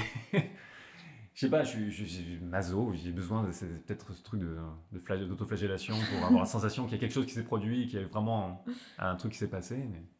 Mais ouais, je suis encore en recherche de ça. Donc voilà, c'est toujours compliqué de trouver un équilibre qui, qui soit visible Mhm. à, à échelle personnelle. ouais, ouais. Est-ce que, euh, parce que du coup tout à l'heure tu parlais de, du coup de, de court métrage que tu as réalisé que tu n'as pas prévu de mettre sur YouTube. Ouais. Il y a d'autres trucs, euh, euh, pas forcément cinématographiquement parlant, mais artistiques que tu fais, que tu ne partages pas, que tu fais pour toi ou pas? Surtout des expériences sur l'image, quoi. Je prends toujours pas assez de temps pour faire de la musique à mon goût, ce qui est un grand drame de ma vie actuelle. Mais voilà, c'est plus axé autour de l'image. J'ai envie de me réapproprier en fait un rapport à l'image qui est pas forcément conditionné par le fait de produire sur YouTube. Mhm. Et ça te débloque quand tu... Ah oui, complètement. Ouais. Ouais. Oui, donc le problème, en c'est même YouTube. temps, euh, oui, à bien niveau. Mais euh, en même temps, je suis pas plus bloqué que ça en fait, si tu veux. Dans, encore une fois, par exemple, tout ce que j'ai publié depuis un an, j'en suis fier. Si je les ai publiés, c'est justement qu'il y avait, euh, j'ai j'ai réussi à surmonter un blocage potentiel et que je, je les propose au public quand j'ai la sensation de ne pas pouvoir aller à cet instant plus loin sur, sur cette démarche-là. Du coup, je ne ressens pas un blocage, mais la, la quête de s'en échapper tout le temps est là. quoi. C'était pas, euh, c'était pas le bon terme, le blocage, mais vu que tu parlais de euh, que tu te sentais pas en phase avec toi-même euh, dans, ce que tu, dans ce que tu faisais, est-ce que tu te sens plus en phase avec toi-même quand tu fais des trucs qui sont que pour toi, qui sont pas pour YouTube Beaucoup plus, ouais. ouais, ouais. Mais après, c'est, peut-être juste une question de, de respirer quand je fais des, des, caméras obscura, des cuts, des virées, tout ça, je me sens totalement en phase avec, ça, mm. avec ce que je fais. Mais c'est plus le fait de, de m'asserrer dans le jus de, de ce mm. domaine et d'Internet qui, des fois, te t'aliène un peu. Ouais, ouais, je T'aliène totalement, en fait. Je sais pas pourquoi je dis un peu, ça t'aliène beaucoup. Mais oui, oui, et euh, ouais, c'est très très important pour moi aussi d'arriver à, à, développer un truc qui soit pas conditionné par cette plateforme et par ce rapport à la création. Mm. Et le sortir de ça, là, ça fait, ça fait du bien parce qu'il n'y a pas, encore une fois, il n'y a pas d'enjeu et c'est euh, c'est quelque chose qui est très précieux pour moi. Ce que j'ai fait là, début 2021, on a tourné un court métrage avec des amis isolés dans les montagnes et c'est euh, c'est comme un petit talisman pour moi. Je sais pas ce que je vais en faire euh, pour l'instant. Je vais, je vais le pousser aussi loin que je peux. Et après, je sais pas, peut-être l'envoyer des festivals, j'en sais rien. Me rendre compte que c'est très mauvais et faire autre chose. Continuer à créer. Mais bah, là, vraiment, c'est euh, un truc que je portais en moi de, en termes de fiction depuis longtemps. Et cette année, je pense que ça va, ça va se déployer sur plusieurs aspects des courts-métrages, de l'écriture aussi, de fiction. Ça, c'est en cours aussi avec un éditeur, donc je verrai. Non, ça fait, ça fait du bien, justement. Après, YouTube, ça m'a apporté aussi euh, énormément de choses positives. Donc, c'est plus une question de trouver un équilibre, si tu veux, avec euh, qui soit viable pour, euh, mm. pour moi, sans que j'ai cette sensation toujours de devoir me prouver des choses. Mm. En fait, ça, c'est un truc qui devient relourd au passage, c'est quand tu as besoin de te prouver des trucs. Oui, je suis capable de faire ci, je suis capable de faire ça. Ça te fait avancer pendant un certain temps, mais au bout d'un moment, ça devient exténuant parce que ça te fait perdre un peu de perspective et tu as besoin de renouer avec un truc complètement simple, quoi. Et là, renouer avec un truc simple de j'ai une caméra et avec des gens, on va faire avec le moins possible, le plus possible. Et ça, juste arriver à débloquer ton, ton imagination euh, avec ça, c'est, euh, ouais, ça fait du bien, c'est clair.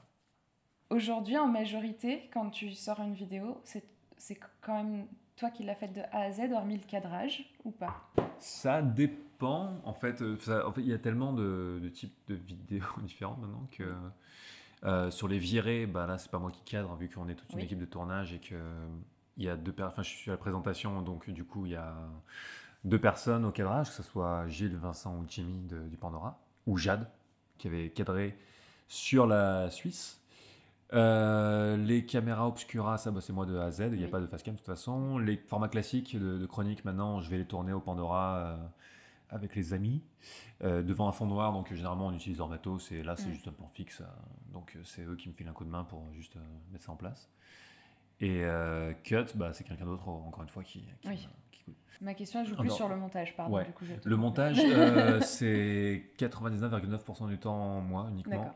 Et là, c'est en 2020, il y a eu une vidéo qui a été montée par Jimmy. C'était le Cut en partenariat avec Canal+, euh, sur, l'effondrement. Ouais, exactement. Et c'était un pied absolu de le laisser monter. J'étais oh là là Parce que là, du coup, c'est un format qui est très codifié jusque-là. Et il, a, il s'est complètement calqué sur la formule et il a fait du moi en mieux. et j'étais, c'était super. Et vraiment, c'était, ça faisait du bien. Donc là, je suis arrivé à un point où c'est, ça faisait du bien. Mais c'est parce que c'était aussi un partenariat avec Canal+, donc euh, Jimmy a été rémunéré pour son travail de montage et ainsi de suite. Là, on a un autre partenariat qui va concerner Essie. C'était un format que je faisais il y a quelques années euh, en imaginant un univers parallèle à base de Essie Tom Selleck qui avait joué Indiana Jones, par mhm. exemple. Et là, c'est, une, un format humoristique, ouais, tout simplement. Et là, on est en train de bosser sur un où euh, Vincent va le monter. Il est déjà en train de monter et en fait, il s'en donne à cœur joie. Et il nous a envoyé des montages complètement improbables. Mais voilà, dans l'immense majorité des cas, c'est euh, moi qui monte. D'accord. Même les virées cinéma, euh, on était parti sur l'idée, sur les quatre premiers, que je montrais le premier pour donner le, le là et de poser un petit peu les bases du format et ensuite d'autres montraient les autres. Et j'ai fait tous. j'ai pas pu.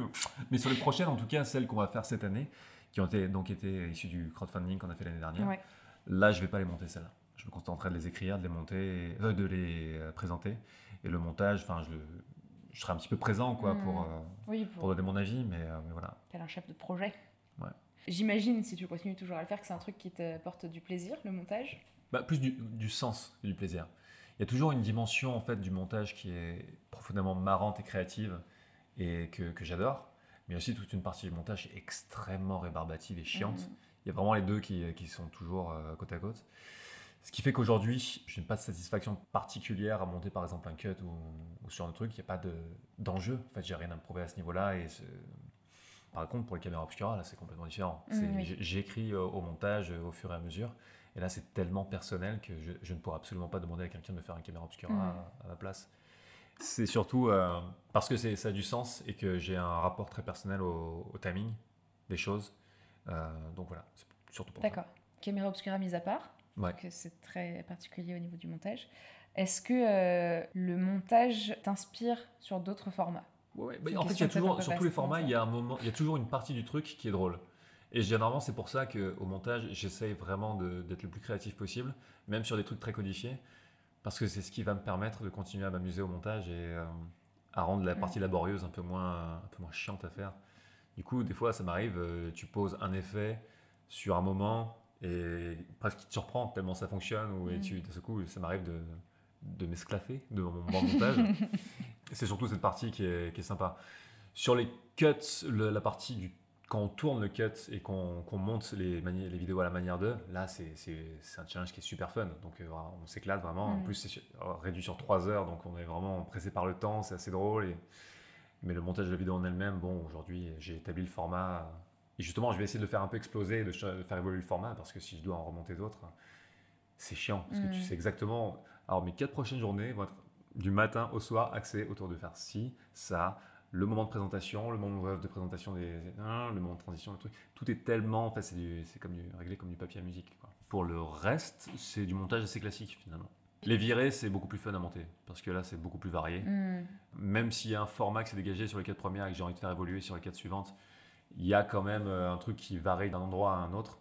Et euh, chaque fois, c'est recommencer à construire une vidéo mm. qui sera différente parce qu'on va aborder un pays différent, des enjeux différents, des questions différentes. Donc euh, là, c'était bien fun. La dernière que j'ai montée, c'était la Nouvelle-Zélande, qui est quand même sortie en avril dernier, si je dis pas de conneries, en mai dernier. Donc ça commence à remonter, mais euh, ouais. Mais bon, 2020 quoi. C'est ça. oui, bah, du coup, les virées, on était censé les tourner il y a maintenant quasiment un an. Et on était censé enchaîner en fait avec la. Juste après que j'ai publié la Nouvelle-Zélande, on était censé partir pour tourner. Et là, ça, ça fait qu'être reporté encore et encore et encore. La prochaine qu'on va tourner, c'est à Malte. On était censé tourner en novembre reporté. On était censé le faire en mars maintenant, reporté. Mm. Là, à la fin du mois, je vais faire une vidéo news et FAQ pour euh, juste au moins donner des nouvelles des virées et mm. dire aux gens, bah, désolé, euh, c'est vraiment pas notre faute, mais on fait ce qu'on peut. Euh, ça va finir par arriver, mais on sait pas quand, du coup. J'ai juste écrit 2016, année du tournant, et du coup, vu que j'allais dire... J'ai l'impression que toutes mes années sont une année du tournant. de toute façon. Mais c'est peut-être que c'est une année sur laquelle tu t'es plus exprimé, en tout cas. Et ça m'intéresse de revenir dessus.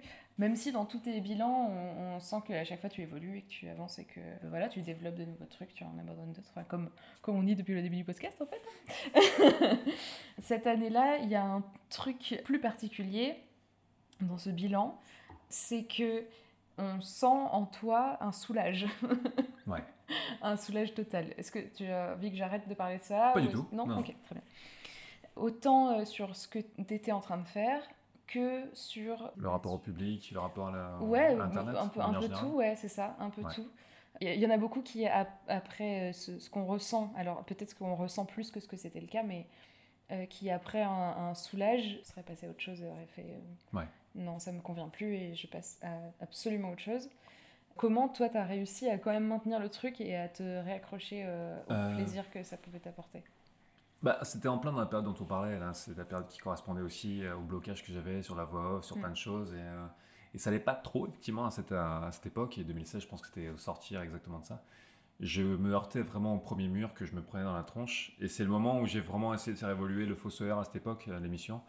Je crois que la chronique où ça a commencé vraiment pour moi à changer, c'était celle sur Frayeur de Lucio Fulci. Où là, en termes de rythme, en termes de trucs, de démarche, tout ça, et je, en fait, ce que je faisais n'était pas à la hauteur de ce que je voulais faire.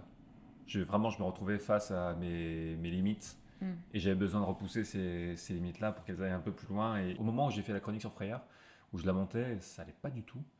Et ça, j'ai commencé à me rapprocher un tout petit peu plus de quelque chose qui me satisfaisait, qui me faisait me sentir moins, moins merdique en fait, hmm. à partir de cette chronique-là. Donc euh, déjà créativement, je me heurtais à ce mur-là, que j'ai commencé à, à, pousser de toutes mes forces. Et euh, après, comme je t'ai dit, sur le rapport à Internet et aux réseaux sociaux et le rapport aux gens, c'est compliqué. c'est compliqué pour tout le monde. T'as beau te créer une carapace au bout d'un moment, quand t'es, encore une fois, assez sensible au chaos de l'esprit humain, au chaos du monde, ça devient aliénant très rapidement. Et euh, Internet euh, et l'esprit humain sont bourrés de contradictions. Et c'est le, le, rapport au public peut être compliqué parce que c'est encore une fois très contradictoire. on attend de toi des choses qui, qui, qui se contredisent constamment. par exemple, les gens attendent d'un personnage public qui euh, reste simple tout en lui refusant de se comporter comme, comme tout le monde. Mhm. Par exemple, si quelqu'un te dit un, truc super sec sur, euh, sur Twitter, tu lui réponds de manière un peu sèche, c'est toi qui es en faute. Mhm. Parce qu'on n'attend pas de toi les mêmes choses que, que ça. Et en fait, on pourrait faire des études passionnante sur la rhétorique de ces échanges qui sont d'une absurdité de A à Z, mais une absurdité qui essaie de se justifier elle-même et qui est juste dans son délire et qui construit tout un argumentaire autour de... alors que c'est complètement contradictoire de, base. Donc c'est très compliqué de se positionner par rapport à ça dès lors que tu te situes dans un rapport d'égalité avec les gens, alors que paradoxalement, eux, ils vont penser que tu te juges supérieur parce que tu oses leur répondre sur le ton qu'ils ont employé eux-mêmes. Mm. Donc c'est des gens qui à la fois vont te chercher et qui euh, se victimisent dès qu'on leur répond un mm. petit peu, alors qu'ils vont te reprocher de te sentir supérieur, mais dès que tu te comportes comme eux et que tu es sur un pied d'égalité, qui vont te reprocher ça aussi. au bout d'un moment, il y a un truc qui est très, très, qui devient à la fois très aliénant et qui est à la fois d'une inconséquence totale. On s'en fout tu, ne peux pas résoudre l'absurdité et le chaos de l'esprit humain d'un claquement de doigts. De toute façon, c'est pas toi qui vas le faire, personne ne le fera, ça n'existera pas. on est condamné en tant qu'espèce et de toute façon, la fin, on n'est plus que poussière. Beau ne pas pouvoir le résoudre, ça peut te blesser quand même. ouais, c'est pas que ça me blesse, c'est que ça me fait chier en fait. Ça me fait, ça me fait pas chier à un niveau personnel, ça me fait chier humainement, si tu veux. Parce que je suis tellement au fait de l'absurde de certains, certaines rhétoriques, certains trucs, que ça me fait partir dans l'extrême inverse opposé au, point que vraiment je me crispe sur ces absurdités à vouloir les résoudre et à être dans le contrôle justement et à ne pas arriver à laisser pisser quand il le faut. Quoi. Et ça, je sais que c'est un problème aussi. C'est pour ça aussi que c'est très compliqué pour moi les réseaux sociaux parce que dès que je réponds à quelqu'un qui, qui, me cherche un petit peu, même de manière en prenant des, pincettes, c'est comme mettre son, son, pied dans une sorte de, mm. de, tourbillon. Ça va te prendre, ça va te faire perdre un temps et une énergie dingue pour un truc qui n'a aucun sens, dont on se fout complètement. Et c'est arriver à maîtriser ton énergie et à canaliser ton énergie de manière saine, sur, notamment sur les réseaux, c'est quelque chose qui est très très compliqué. Donc en fait, je me souviens plus du tout ce que je disais dans le bilan 2016, mais euh, je devais traverser aussi notamment ça. Mm. Et aujourd'hui, euh, 4 ans, 5 ans plus tard, c'est toujours pas résolu. Il n'y a jamais de résolution. Ça, c'est en fait c'est un équilibre que tu dois trouver au jour le jour constamment. Des fois, euh, j'ai un rapport très sain euh, au, réseau, je vais poster un truc, une bande-annonce, un truc, une réflexion, mm. un conseil, je sais pas. Et euh, des fois, je vais juste répondre à quelqu'un et ça va partir en couille immédiatement. Et quoi qu'il arrive, puisque tu es un personnage public, tu auras tort. Donc en fait, tu, tu es censé être un bisounours. Tu es constamment, mais même pas un bisounours en fait, tu, es juste une, une sorte d'entité évanescente peut-être. Mm. Alors qu'on te reproche d'être une entité évanescente, mais on attend de toi que tu la sois quand même. Mm. C'est un truc qui est au bout d'un moment ah, fatigant. Donc je pense que je devais traverser en fait ces deux choses, hein, une sorte de, premier mur créatif que je me prenais dans la face et une sorte de lassitude aussi par rapport à ces contradictions, de, ces contradictions humaines, et notamment sur les réseaux, parce qu'encore une fois, c'est là que tu es en, contact avec les gens. Mm. Encore une fois, là, les réseaux permettent aussi des choses très positives, mais c'est euh, il faut savoir comment canaliser son énergie et ne pas la laisser se déployer sur des choses qui te mettent un peu à cran. Ah oui, je comprends. Mais du coup, c'est vrai que c'était peut-être une année de tournant, mais encore une fois, à partir de 2015, j'ai l'impression que chaque année a été un tournant à sa manière. Où en fait, tout a été un énorme virage. Le Fossoir a évolué vers un truc qui est devenu de plus en plus cinématographique. J'ai poussé le format chronique fiction autant que je pouvais. Je ne peux pas faire plus, en fait, aujourd'hui dessus. Quoi. Chaque année a été un truc, vers cette année de rupture, en 2019, qui permet encore de renouveler le truc. Et là, je viens de passer 2020, et c'est encore une année tournant, 2021, parce que je vais amener ça quelque part, un petit peu ailleurs, je pense. Je vais continuer à faire évoluer le truc. Mais c'est, je sais pas encore où. Mm. C'est vraiment juste euh, au fil de mes frustrations créatives, je vais essayer de l'amener quelque part. Après, c'est vraiment encore une fois, j'ai, j'ai pas, j'ai pas 20 piges. Euh, et je, je me pose aussi la question du futur, tout simplement. Je, je sais que je, je veux pas, je ne me considère pas comme un youtubeur, je suis un vidéaste en l'occurrence aujourd'hui. YouTube est une plateforme comme une autre sur laquelle je pourrais poster, mais ça, ça ne change rien à ce que je fais. Et ouais, la question du futur se pose aujourd'hui plus que jamais. Enfin, je, je n'ai pas envie de, que ma seule existence créative et, pu- et publique soit sur, euh, Mm. sur YouTube, loin de là. Je sais que je, je- je suis en train de développer l'écriture sur, sur d'autres fronts aussi. Après, bon, fin 2020, encore une fois, on a tous terminé sur les rotules et euh, en étant coupé du monde extérieur et de tout ce qui pouvait nous aérer, au bout d'un moment, tu te dis, mais est-ce que dans les prochaines années, j'ai juste envie de passer chaque jour 14 heures devant un écran, Mm. Me lever pour aller manger, faire un petit peu de sport et me remettre devant un écran pour me divertir avec un film, dormir, me remettre 14 heures devant un écran le lendemain. Enfin, au bout d'un moment, c'est juste, est-ce que c'est la vie dont j'ai envie? Enfin, c'est. Mm. C'est encore une fois un équilibre à trouver et c'est encore une fois, c'est pas ce qui me convenait en tout cas ces, ces derniers temps. Et là, euh, voilà. J'ai l'impression d'être né dans une crise existentielle et je mourrai dans une crise existentielle. De toute façon, il n'y a pas de, de mystère là-dessus. Donc, euh, ça sera constamment une remise en question de, de tout. Et, euh, et voilà. Je trouve ça hyper euh, positif, toutes ces questions-là. Au-delà de, de- de se remettre en question, etc., euh, je veux dire, euh, là, euh, présentement, ce que, ce que tu me dis, enfin, je veux dire, tu, tu te dis pas juste j'ai besoin de changer, mais je sais pas quoi faire. Tu te dis j'ai besoin de changer, mais j'ai plein d'autres envies. C'est Mm. plein d'espoir, tu vois. Ouais, carrément. Encore une fois, c'est le fait de trouver un équilibre à l'intérieur. Je sais que fondamentalement, bien entendu, c'est une super bonne chose de se remettre en question et de vouloir évoluer. Moi, le truc, c'est que j'ai pas le choix. Vraiment, Mhm. si je ne fais pas ça, je vais finir en dépression. Du coup, je le fais parce que c'est, je, je le fais. Mais voilà, il y a la dimension où ça te fait avancer, ça te fait remettre en question, ça, ça renouvelle ton processus créatif. Et il y a aussi la dimension au-delà de laquelle ça te crame. Et tu, quand tu- chaque jour, tu es dans une sorte de, Ah mon Dieu, non Une sorte de orage au désespoir. C'est un peu exténuant et Mm. ça, ça- ça te grignote. Quoi. Donc, euh, arriver à trouver un petit un peu un équilibre et au milieu de cette crise existentielle permanente, arriver à juste avoir euh, ces moments juste de- d'insouciance et de spontanéité, c'est ça aussi l'enjeu en ce moment. On verra, hein, on verra. Mais oui. on verra, s'il vous plaît. Est-ce que tu es dans une crise existentielle, toi aussi oui. Ah, Crise existentielle, C'est ça qu'on aime. On pas dire ça.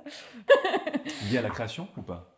Oui, j'ai beaucoup de problèmes de, de- contrôle fric aussi, euh, que moi, pour le coup, j'ai euh, appris à lâcher euh, par d'autres médiums que ceux que j'utilise le plus. Disons que le truc créatif que je fais le plus, c'est écrire et composer des chansons. Et du coup, j'ai dernièrement ce truc-là d'écrire des scènes de théâtre. Et c'est une écriture qui m'est jamais arrivée avant. C'est-à-dire que pour la première fois, je me retrouve à avoir des situations de vie qui m'inspirent. Alors qu'avant, j'écrivais sur mon émotion du présent, qui était euh, que, en plus, euh, qui était, j'apprends à, putain, je suis en train de me livrer un maximum. Euh, Chacun son tour. J'apprends depuis un an que j'ai beaucoup d'émotions qui avant je planquais bien derrière, derrière un bon tapis bien épais. Et donc euh, forcément quand elles sont ressorties d'un coup, sur le coup tout ce que j'écrivais était hyper euh, violent, pas au terme physique, mais euh, Hmm. t'avais, euh, enfin s'il y avait quelqu'un qui s'énervait, euh, la personne s'énervait en une seconde. Dans le quoi. Côté cru, les de- émotions écrites, ouais. Ouais, ouais, voilà. Et du coup, tout ce que j'écrivais était très jeté. et là, du coup, je suis plus dans une période où je commence à comprendre pourquoi aussi euh, moi je ressens des émotions comme ça et pourquoi. euh, donc, j'apprends à contrôler tout ça. Je pense que j'ai plus euh, de recul sur mes propres sensations du quotidien. Et pour la première fois, je me retrouve face à euh, voir des gens en train de, jouer devant moi des scènes qui existent, qui sont du Pombra ou du Molière, ou enfin peu importe, des scènes du théâtre contemporain classique, et à me dire euh, ah ouais, il y a ces trois personnes-là, à chaque fois qu'elles sont sur scène, il y a un truc qui me. Je sais pas, ça me fait un truc. Je, je, me surprends euh, moi-même à écrire, à avoir des idées et, et à puiser en même temps dans ce que je ressens, enfin à, à réussir à mêler les deux un peu. Et pour autant, à avoir envie de le partager sans vouloir le partager. Ouais. Moi, pour le coup, le, le- le retour me fait peur, surtout que pour la première fois, je suis assez contente de ce que j'écris, ce qui ne m'était jamais arrivé. J'ai extrêmement peur du retour euh, hyper négatif. Non, c'est très compliqué de faire euh, de demander des retours aux gens parce qu'encore une fois, c'est extrêmement subjectif et Mm. surtout sous, sous quels critères? Est-ce que ce que tu as écrit est censé être euh, répondre à un storytelling classique? Est-ce que c'est peut-être pas le cas? Est-ce que ce qui va te ce, ce qui va te reprocher, c'est quelque chose qui tient juste à sa sensibilité personnelle mais qu'il Mm. n'est pas capable d'exprimer comme étant une sensibilité personnelle? David Lynch, tout le monde dit que ses scénarios c'est de la merde. Mm. Au bout d'un moment, c'est c'est un truc de. euh, si c'est là. Un truc qui m'a débloqué, c'est euh, notamment par rapport à la fiction, c'est de me rendre compte que ma manière de raconter passe pas par le scénario lui-même. Et euh, je me suis rendu compte, ce qui m'a débloqué sur ce qu'on a tourné là, c'est que j'ai écrit un truc volontairement très simple, Mhm. mais qui était juste un socle. Ce qui fait que tout l'enjeu est passé par les cadrages, les atmosphères, les trucs, les machins. Et euh, je me suis rendu compte que, voilà, on a tous, ces- forcément, on a cette vision assez linéaire de- du processus et l'écriture doit correspondre à tel critère, ensuite ça doit tourner d'une telle manière. Mais c'était, tu ne fonctionnes pas forcément comme ça. Et euh, c'est vrai que le retour des gens peut, peut parfois être destructeur à ce niveau Ouais, ouais. mais parce qu'ils se rendent pas compte de ce qu'ils font. Et surtout, euh, c'est pas parce que quelqu'un a étudié un, un manuel de storytelling que Oui. ses retours sont, sont pertinents. Oui, oui, c'est clair. euh, Oui. Vos questions existaient. L'émotion, la technique, euh, hop là. Moi, je sais que le storytelling classique, souvent, me fait chier. Ouais. Et j'ai- mis longtemps à l'accepter et à me dire, ah, c'est pas tout ce que j'ai envie de créer. Moi, ce qui me plaît, c'est les atmosphères, c'est les euh, storytelling classiques. Tu, tu regardes partout autour de toi, tu en as partout. Enfin, c'est euh, Mm. à Netflix, quoi. Et parfois, c'est très très bien fait, hein, mais c'est juste que. Mm. Peut-être que ta manière de faire est juste différente. Et c'est ultra positif. Et c'est c'est- c'est ça qui est, qui est nécessaire. Et c'est vrai que c'est- je comprends. Et déjà, il faut du courage pour euh, montrer ça aux gens, parce que chaque fois que je l'ai fait. euh, Juste, j'aimerais beaucoup être dans un groupe de métal progressif où je dois growler. Voilà, je vais passer le message. Ok, ce sera Faites-moi suivre. limite. je vais mettre ce message au début du podcast. Voilà, passe une petite annonce. Si vous aimez OPS, Primus et Mast- Mastodon, contactez-moi. Bref, Eh ben écoute, histoire que tout le monde doit continuer. Tu es le premier, donc tu n'as pas d'histoire à continuer, tu as un début d'histoire à commencer. Oh mon dieu, Enfin, tu... une sorte de cadavre exquis. Oui, ex- c'est exactement ça, c'est un Une cadavre histoire sur absolument n'importe J'arrive quoi. jamais à dire ce mot. Cadavre exquis. C'est une phrase de c'est vrai. Alors, l'année dernière, j'avais présenté le truc en commençant en disant Oui, euh, pendant l'été euh, 2020, on le tournera. Alors, euh, bon, évidemment, l'été 2020 était ce qu'il a été. Euh, L'histoire s'est terminée en août, donc au final, ça- bon, bref, euh, ça ne s'est jamais tourné. Donc, je ne fais plus cette promesse. Surtout que ça peut vraiment partir sur des trucs très compliqués à tourner. Alors, on va partir sur l'histoire. C'est l'histoire d'un mec, comme dirait Coluche, qui a hérité de son grand-père une caméra Super 8. Son grand-père était bizarre, il y a toujours une sorte de d'ambiance, une atmosphère un peu étrange dans cette famille, une atmosphère de non-dit, mais pas une atmosphère de tabou non plus, mais c'est une volonté d'éluder certains sujets ou de... Mm. Sa grand-mère était un peu une sorcière aussi, enfin, il y a des choses comme ça, Mm. mais voilà, comme dans beaucoup de familles, des, petites, euh, des petits mythes, euh, par-ci par-là. Et le grand-père est mort dix ans avant. Il avait légué notamment cette euh, caméra Super 8 à son petit-fils. Euh, mais le petit-fils n'a jamais trop fait gaffe, voilà, tout occupé qu'il était avec son smartphone, à ne pas apprécier le temps présent, n'est-ce pas? Alors, attends, je te coupe une seconde. Est-ce qu'on peut nommer le petit-fils? Absolument. Il s'appelle Eud. Désolé. C'est hyper mignon. Je regrette, mais c'est trop tard. Il s'appelle Eud. Et Eud, soudainement, on se dit, mais, putain, mais c'est vachement bien une caméra Super 8, je vais pouvoir faire des films Instagram sans Instagram. du coup, il se met à utiliser cette technologie qu'il ne connaissait que peu. Et en fait, il se met à tourner dans la forêt qui, qui jouxte euh, au lieu d'habitation. Il adore les forêts, il adore le mysticisme qui va avec, euh, les histoires folkloriques, euh, les sorcières, encore une fois.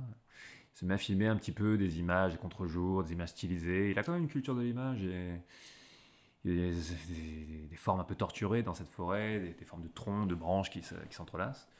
Et il fait développer ses premières, euh, la pellicule qu'il utilisait. Et il commence à voir, en fait, autour de ce qu'il a filmé, des sortes de- d'imperfections, d'images bizarres, quoi, des sortes de, formes évanescentes, mais qui sont pas des formes évanescentes, pas des fantômes euh, à proprement parler. Il voit juste ces espèces de formes. Il dit, mais qu'est-ce que c'est pourquoi Quelle, quelle incroyable euh, imperfection super esthétique, j'adore. Mais il continue à filmer, il achète d'autres pellicules. Et en fait, euh, à chaque fois, ces formes réapparaissent un peu plus nettes. Il essaie de filmer avec son téléphone portable dans la forêt. Sauf que bah, ça ne donne rien, il ne voit pas. Semble y avoir un truc juste avec cette caméra Super 8. Il continue à racheter des pellicules. Et en fait, à chaque fois qu'il filme et qu'il développe des pellicules, cette forme se précise.